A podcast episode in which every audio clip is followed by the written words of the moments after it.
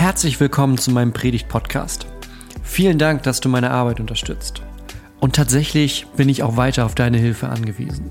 Wenn du magst, teil die Predigten mit deinen Freunden, teil meine YouTube-Videos mit Leuten auf Facebook, auf Twitter oder wo du sonst so unterwegs bist. Denn damit verbreiten wir die rettende Botschaft von Jesus Christus. Weitere Informationen findest du auf www.pastorgonner.de. Ich habe das vorhin schon kurz gesagt, dass wir gerade alle Bilder überall sehen, mit denen wir eigentlich so nicht gerechnet haben.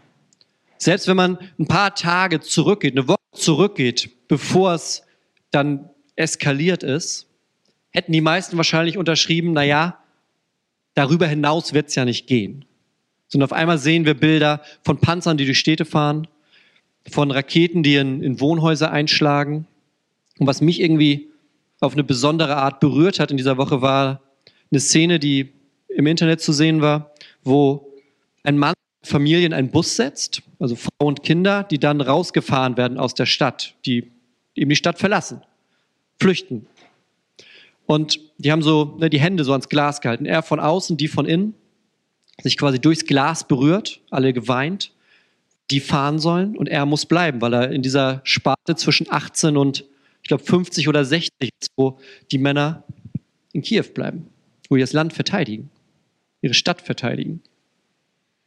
Und bei all dem, ja, das ist so der Gedanke, den ich diese Woche irgendwie jetzt mit mir rumtrage, bei all dem guckt Gott nicht einfach nur zu. Gott hat, glaube ich, einen sehr genauen Blick auf das, was wir Frieden nennen und davon sozusagen auch abgeleitet, auch wenn wir als Kirche dazu, als Christen, nicht dazu etwas sagen können, dann verlieren wir auch die Glaubwürdigkeit, wenn wir über andere Dinge reden. Es ist jetzt unsere Aufgabe zu sagen, was Gott dazu sagt, zu der Situation, wie sie sich gerade in der Ukraine abspielt. Und irgendwie in den, in den letzten Tagen vorgestern eigentlich, da hat Gott mir so drei Gedanken irgendwie aufs Herz gelegt, die ich heute mit euch teilen möchte. Es sind drei Dinge, die dir vielleicht auch helfen, mit dem umzugehen, was in dir los ist. An Emotionen vielleicht auch, weil ich glaube, das ist ein ganz großer Mischmasch. Von Angst bis Verzweiflung bis eigentlich kann man es kaum glauben, was man da sieht. Und so einer Unsicherheit. Und jetzt also heute die Frage, was können wir eigentlich tun? Was können wir tun, wenn wir das dort sehen und darüber wissen? Der erste Gedanke, der mir kam, der kommt aus der Bergpredigt. Und Bergpredigt, ihr kennt sie, da redet Jesus über alles Mögliche, aber er beginnt mit etwas ganz Besonderem, das nennt sich die Seligpreisung. Und da sagt er ein Vers, da steht er schon, in Kapitel 5, Vers 9. Glückselig sind die Friedfertigen, denn sie werden Gottes Kinder heißen. Und das ist so ein bisschen, so ein bisschen undeutlich in der Übersetzung tatsächlich. Weil friedfertig könnte man ja auch sagen, ist jemand, der sich raushält. Ne? Man könnte ja auch jemand, wenn jemand versucht, Streit anzufangen und ich lasse das einfach an mir abprallen. Ja, ich, ich, ich steige da gar nicht drauf ein. Ich sage, ja, okay, und geh weg. Könnte man auch sagen, ach Mensch, der Gunnar, der ist ganz schön friedfertig, der steigt da gar nicht ein, wenn es irgendwie heiß hergehen soll. Das ist damit aber eigentlich nicht gemeint. Was da eigentlich genauer steht, wenn man sich das im Griechischen anguckt, das sind die Leute, die sich für Frieden einsetzen. Die Friedenstifter sind das eigentlich. Die Täter des Friedens sind da gemeint. Ja, glückselig sind die, die für Frieden handeln. Es hat so ein ganz starkes, auch was tun, steckt da mit drin. Nicht nur sich raushalten, sondern auch was tun. Die, die für Frieden handeln, die sich für Frieden einsetzen, die Frieden stiften die sind glückselig, die werden Gottes Kinder genannt werden. Und damit macht Jesus ja ein ziemlich, ziemlich hohes Ideal, stellt er uns davor. Ne? Denn um nichts anderes geht es hier. Wenn wir sagen, dass wir als Christinnen und Christen Jesus nachfolgen, dann bedeutet das, dass wir von ihm lernen. Das ist so ein bisschen wie, wie Meister und Schüler oder Meister und Schülerin. Ja? Wir gucken, was macht Jesus? Was sagt Jesus? Wie bringt Jesus uns bei zu beten? Wie bringt Jesus uns bei, mit Menschen umzugehen? Wie zeigt Jesus uns Gott? Ja, das, das sehen wir. Und als Schülerinnen und Schüler wollen wir das nachmachen. Wollen wir das sehen. Und nun zählt er in der Bergpredigt am Anfang diese ganzen Stücke auf. Und ich weiß nicht, ob ihr das so gerade im Kopf parat habt, aber er zählt ja ganz viele Dinge auf, die heutzutage gar nicht unbedingt an erster Stelle bei uns kommen würden, wenn wir sagen, gesegnet ist der. Ja? Es gibt auf, auf Instagram und in den sozialen Medien gibt es ja so Hashtags. Ne? Und da gibt es einen, der ist Hashtag blessed, also Hashtag gesegnet. Und das kann man so unter Fotos schreiben. Und ganz viele Leute schreiben das unter Sachen, die funktionieren, die toll sind. Ja, ich habe einen tollen Urlaub gemacht, oh, ich, ich fühle mich so gesegnet. Oder ich habe ich hab so tolle Freunde, ich fühle mich gesegnet. Bis hin zu, ich habe ein neues Auto, ich fühle mich so gesegnet. Was, was wir gerne zeigen, was gerne vorne steht, das sind ja nicht unbedingt, ich bin ein Friedfertiger. Oder wenn man sich die anderen Wörter anguckt in, in Matthäus 5, das sind noch die Sanftmütigen, das sind die geistlich Armen, das sind die Friedfertigen. Das sind alles so Dinge, die wir eher vielleicht so an zweiter, dritter Stelle hätten. Wir gucken, wer ist denn mächtig? Also auch auf eine positive Art. Ja, wer hat denn was zu sagen? Das beeindruckt uns. Wer hat denn sein Leben im Griff? Das beeindruckt uns. Wer hat denn eine intakte Familie? Das beeindruckt uns weil wir das nicht automatisch alle haben. Wer hat den Erfolg im Beruf und bewegt richtig was? Das beeindruckt uns. Wir laufen selten umher und sagen, oh Mensch, da ist aber jemand sehr sanftmütig, das beeindruckt mich jetzt aber. Und Jesus sagt aber, genau diese Dinge zählt er auf. Genau diese Dinge kommen da am Anfang, er zählt auf und sagt, gesegnet ist, sanftmütig, geistlich arm, friedfertig. Das sind die Dinge, wo Segen drauf liegt, sagt er. Da liegt der Segen drauf. Das sind die Dinge, von denen Jesus sagt, naja, das wäre ganz gut, wenn du das nachahmen würdest, weil da ist der Segen. Das ist der Anspruch, das ist der erste Gedanke. Jesus sagt, gesegnet bist du, wenn du ein Täter des Friedens bist. Dann bist du Sohn oder Tochter Gottes. In Klammern, ich kann mir gut vorstellen, dass der Umkehrschluss auch gilt, aber dazu kommen wir nachher im dritten Punkt. Also ist das die erste Frage heute. Bist du, bin ich, sind wir Täter des Friedens? Sonst, aber vielleicht auch gerade in dieser jetzigen Situation.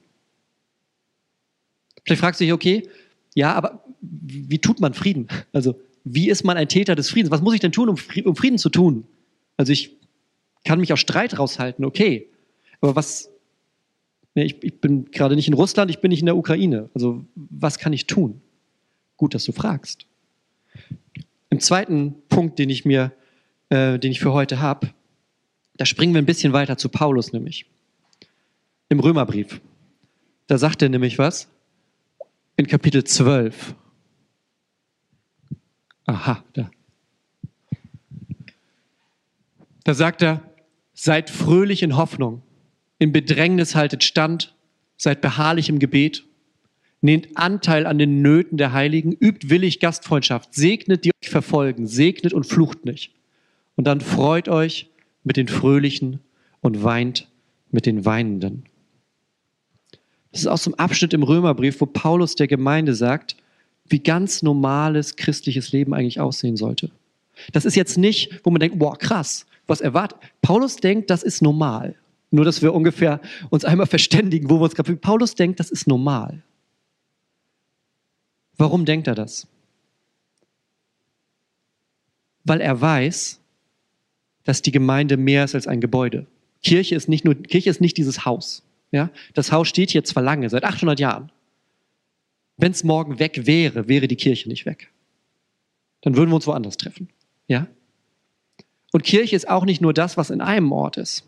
Kirche geht über Ortsgrenzen hinaus. Kirche geht auch über Regionsgrenzen hinaus, sogar über Propsteigrenzen, manche mögen es kaum glauben, sogar über Landesgrenzen. Bei Paulus weiß nämlich, das schreibt er in einem anderen Brief, dass die Kirche wie ein Leib ist, wie ein großes Gebilde, ein großer Organismus, ein großer Körper. An ganz vielen Orten. Und wenn es einem Teil von diesem Körper schlecht geht, dann merkt, ja, wenn ich mir den Fuß stoße, dann sagt mir mein Kopf, oh, das tat weh, weil das alles ein Körper ist. Und Paulus sagt, wenn es einem Teil von diesem Körper schlecht geht, wenn ein Teil weint, dann ist es klar, dass wir mitweinen. Wenn ein Teil Gebet braucht, ist es klar, dass wir mitbeten. weil das alles zusammengehört. Das ist nicht mehr wir und die. Das ist nicht wir hier für uns und die da drüben. Das ist auch nicht Kirche hier in Deutschland und Kirche in der Ukraine. Sondern ich glaube, diese Situation macht nochmal ganz besonders deutlich, dass wir Minimum im Glauben Geschwister sind. Dass wir Brüdern und Schwestern sind, die halt in verschiedene Orte verteilt sind. Aber dass es uns eint, dass wir ein Fundament haben, dass wir einen Glauben haben. Und ich habe euch mal was mitgebracht. Das hat ein Pastor aus der Ukraine hat das aufgeschrieben. Er hat so einen Artikel geschrieben darüber, wie er sich, er hat es vor dem, vor dem Einmarsch der Russen hat das aufgeschrieben, ähm, wie er sich vorbereitet auf das, womit er jetzt rechnet. Und ich möchte mal, dass ihr hört, was gerade in diesen Tagen ein anderer Teil unseres, ja, unseres Körpers gerade so durchmacht. Der schreibt, meine Frau und ich haben beschlossen, in unserer Stadt in der Nähe von Kiew zu bleiben. Wir wollen den Menschen hier zusammen mit unserer Kirche dienen, in der ich seit 2016 im Pastorenteam bin. In Erwartung einer bevorstehenden Katastrophe haben wir einen Vorrat an Lebensmitteln, an Medikamenten und Treibstoff gekauft, damit wir den Bedürftigen im Notfall helfen können. Wir sind eine sechsköpfige Familie. Wir ziehen vier Töchter auf. Am meisten sorge ich mich um meine 16-jährige Tochter, die jeden Tag anderthalb Stunden mit den öffentlichen Verkehrsmitteln zur Schule fährt. In den Medien wird gewarnt, dass bei einem Einmarsch Russlands die mobile Kommunikation ausfällt und der öffentliche Nahverkehr wahrscheinlich zusammenbricht. Zum Glück ist ihr Unterricht jetzt online. Da die Grenze zu Weißrussland nur 150 Kilometer von Kiew entfernt ist, besteht eine der möglichen Optionen für einen feindlichen Angriff über Weißrussland. Die lokalen Medien empfehlen uns, einen Notfallkoffer zu packen. Ich habe meinen Kindern gesagt, packt eure Rucksäcke, packt genug Sachen für drei Tage. Früher bedeutete dieses Packen, dass wir in den Urlaub fahren oder einen lustigen Ausflug machen. Unsere jüngeren Kinder, sechs und acht Jahre alt, fragten, Papa, wo fahren wir hin? Zuerst wusste ich nicht, was ich darauf antworten sollte. Dann habe ich ihnen gesagt, dass wir nirgendwo hinfahren. Zum Stand, als er es geschrieben hat, war für die Familie klar, dass sie da bleiben. Weil sie sagen, ja, wir freuen uns mit den Freunden, aber wir weinen auch mit denen, die weinen. Und wir wollen hier vor Ort sein, bei den Menschen, für die wir sonst auch da sind. Wir wollen an ihrer Seite sein. Auch wenn jetzt eine Zeit kommt, die nicht als Überschrift hat, freu dich mit denen, die sich freuen, sondern die eher die Überschrift hat, weinen mit denen, die weinen. Und wie ist das, wenn wir das hören und wissen,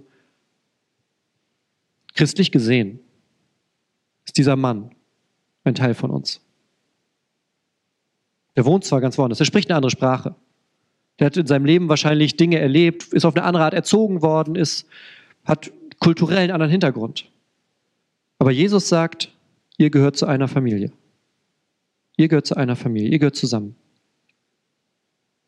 Wenn er sich in Matthäus 28 verabschiedet, dann sagt er, ich bin bei euch alle Tage bis ans Ende. Das hat er nicht zu dieser Gruppe gesagt und zu der Gruppe was anderes, sondern er hat zu allen gemeinsam gesagt, ich bin bei euch alle Tage. Wenn er im Johannesevangelium mit seinen Jüngern redet, dann sagt er, an der Liebe, die ihr zueinander habt, daran erkennen die Menschen, wer ihr seid. Zueinander. Ja? Christen untereinander.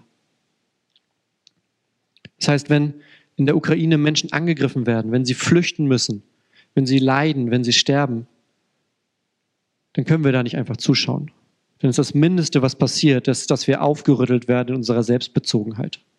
Dass wir aufgerüttelt werden und merken, Kirche ist mehr als das, was wir so unter der Woche und am Wochenende mal tun. Also was können wir tun? Ein bisschen steckt in dem Vers schon drin, weint mit den Weinenden, betet ohne Unterlass. Das ist das Mindeste, was wir tun können. Wir können diese Emotionen tatsächlich an uns ranlassen, so schwer das manchmal auch ist. Aber das ist ein Zeichen dafür, dass wir zusammengehören, weil es was mit uns macht. Und wir können hoffen und beten. Das machen wir heute auch noch. Ja? Wir können hoffen und beten. Wir können beten für die Situation. Wir können beten für Menschen, die Entscheidungen treffen. Auf russischer Seite oder auf der Seite in den Ländern rundherum. Wenn es um Sanktionen oder sonstige Dinge geht, können wir um Weisheit beten für die Menschen, die, unter, die Entscheidungen treffen. Wir können Organisationen unterstützen.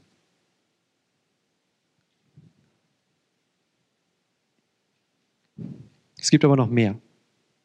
Einen dritten Gedanken habe ich noch. Wenn man an das Ende von diesem zwölften Kapitel geht, aus dem das gerade kam, weint mit den Weinenden und betet, da kommen wir zu einem Vers, mit dem das Kapitel endet. Und da sagt Paulus, lass dich nicht vom Bösen überwinden, sondern überwinde das Böse mit Gutem. Ich glaube, dass dieser Konflikt Russland und Ukraine, dass der auch eine ewige Dimension hat. Dass er da eine Dimension von Gut und Böse hat. Ich meine nicht, das eine Land ist gut, das andere Land ist böse, aber ich meine, dass hier tatsächlich Dinge sich gegenüberstehen, die manche Kategorien sprengen, die wir bisher hatten für das, was in der Welt passiert. Nicht auf die ganze Geschichte gesehen, aber ein Stück weit. Paulus sagt auch im Römerbrief, haltet Frieden miteinander.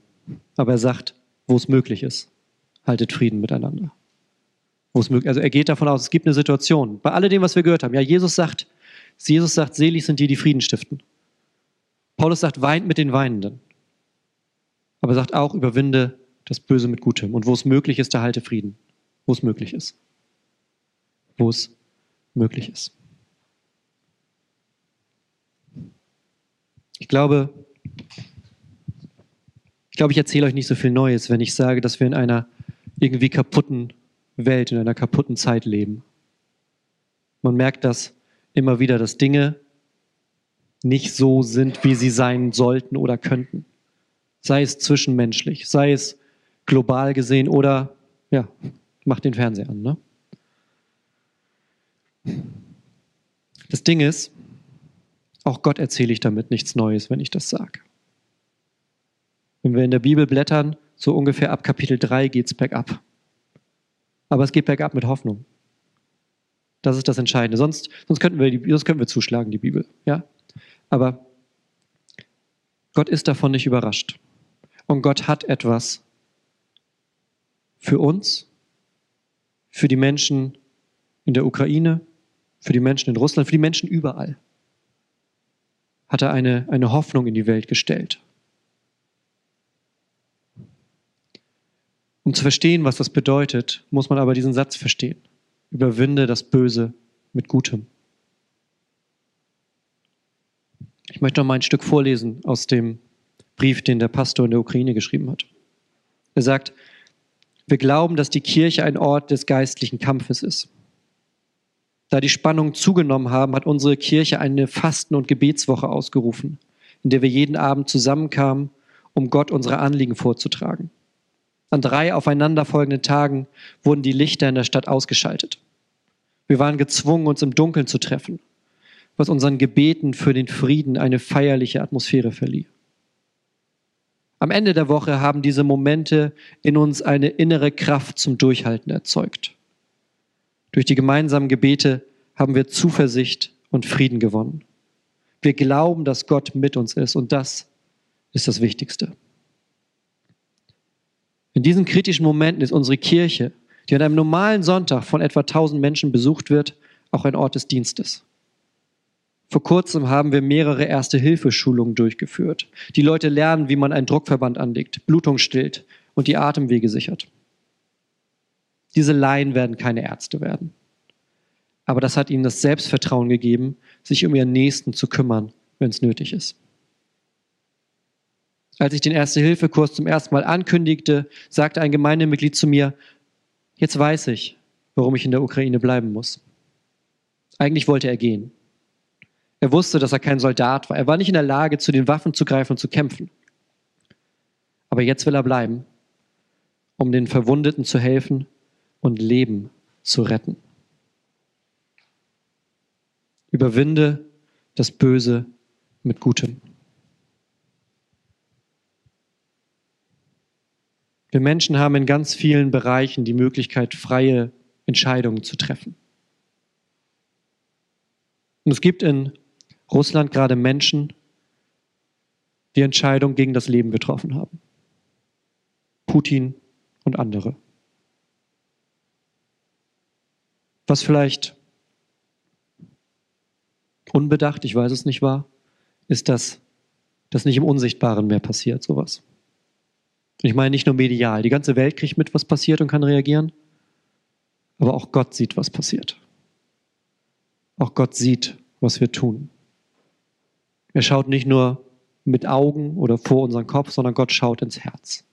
Er sieht Motivation, er sieht Überzeugung, er sieht den Antrieb hinter unseren Taten. Und er sieht, was in Russland passiert ist. Und die Menschen werden sich vor ihm verantworten müssen. Wir alle im Übrigen. Aber die wenigsten von uns haben die Möglichkeit, Atomwaffen scharf zu machen. Und auch Putin wird sich vor Gott verantworten müssen für das, was er tut.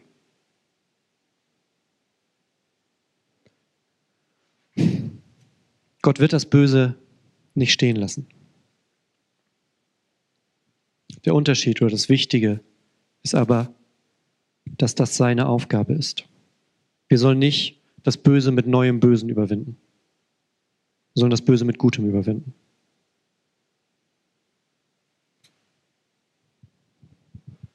Ich will mich jetzt gar nicht zu sehr in irgendwelchen militärischen Dingen verstricken. Aber ich glaube, mit dem, was Paulus sagt, wenn möglich, haltet Frieden. Das macht in dieser Situation auch die Möglichkeit natürlich offen, wie wir es gerade in der Ukraine sehen, dass Menschen sich verteidigen. Aber es geht nicht um Rache. Darum geht es nicht. Darum geht es nicht. Dafür, jeder wird sich da vor Gott verantworten müssen. Worum es für uns geht, ist, überwinde das Böse mit Gutem. Das Beispiel aus der Kirche in der Ukraine, die Erste-Hilfe-Kurse anbieten, die Sachen da haben für Leute, die in Not geraten. Menschen, die in den Ländern rundherum sind, die bereit sind, Leute aufzunehmen, die kommen. Wir, die wir noch ein Stück weiter weg sind, ja, es ist halt ein Stück weg von uns, dichter dran als sonst, aber ein Stück weg. Auch wir können dort Unterstützung leisten. Sei es durch die Unterstützung von Hilfsorganisationen oder durch Regierungen, so wie unsere Regierung, die schon, ich will jetzt nicht über diese Helme lachen, aber die auch mehr als das getan hat und auch mehr als das tut, wie man heute in den Nachrichten sehen konnte. Und warum? Um das Böse zu überwinden. Um das Böse zu überwinden.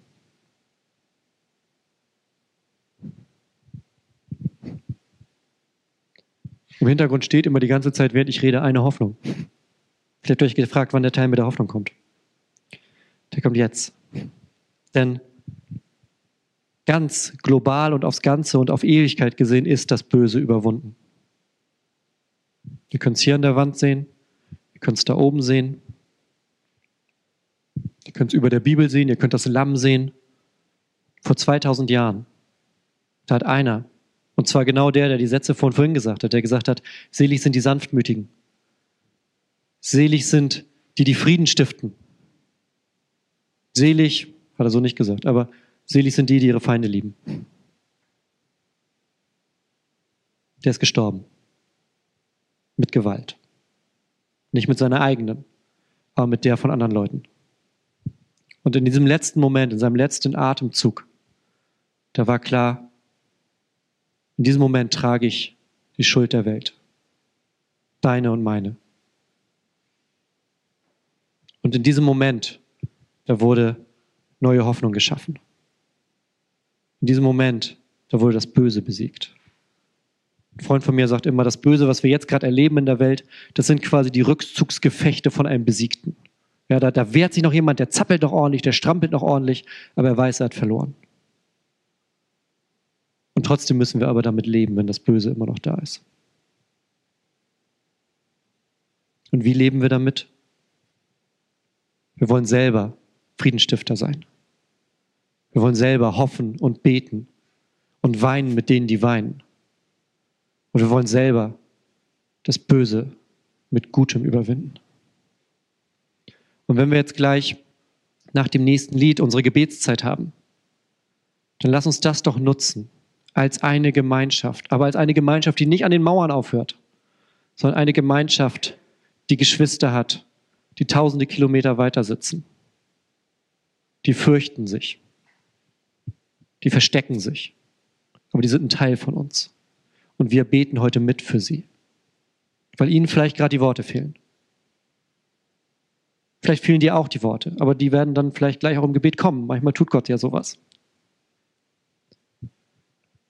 Lasst uns da gleich beten, dass diese eine Hoffnung, die vor 2000 Jahren an einem Kreuz in Golgatha hing, dass die heute genauso gilt. Dass die heute genauso mächtig ist. Dass die heute genauso ewig ist. Und dass die heute genauso für dich da ist, um ein Leben darauf zu bauen, das anders ist als das, was wir in der Welt manchmal sehen. Nicht groß, stark, mächtig, reich, sondern sanftmütig und Friedensstifter. Amen.